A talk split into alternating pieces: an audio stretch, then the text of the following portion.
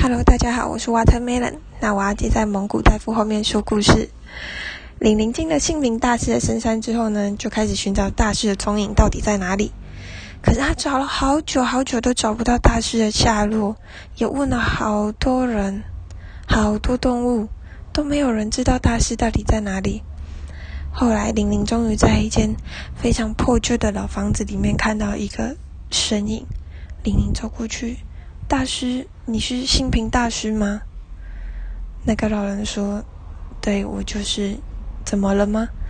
玲玲就说：“太好了，我终于找到你了。我是要来跟你拜师学艺的。”大师却说：“那你来错地方了。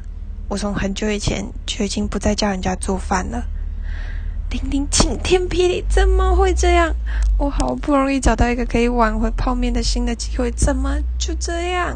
好不容易才找到大师的，玲玲就说：“大师真的不可以再教我吗？我真的花费很多力气，而且我一个很爱的人，我真的很想要煮好吃的东西给他吃，我真的很想留住他的心。”大师的时候就说：“我觉得。”我没有办法再教人家做出好吃的菜了，因为我已经失去了我爱的那个人，我也不知道我做菜要给谁吃。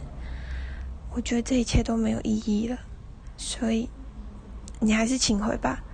玲玲不甘心，玲玲就说：“那我在来这里的路上，我有听到说，这个深山里面有一个非常非常珍贵的东西，虽然很难找，但是如果我真的找到那一样。”你愿意可以教我吗？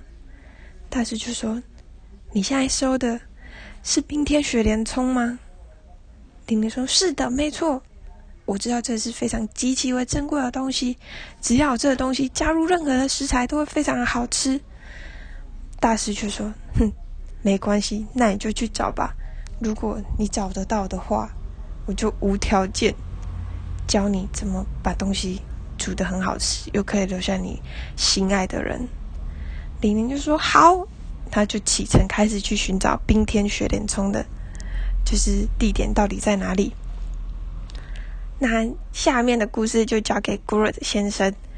我觉得我这个故事觉得有点巴拉。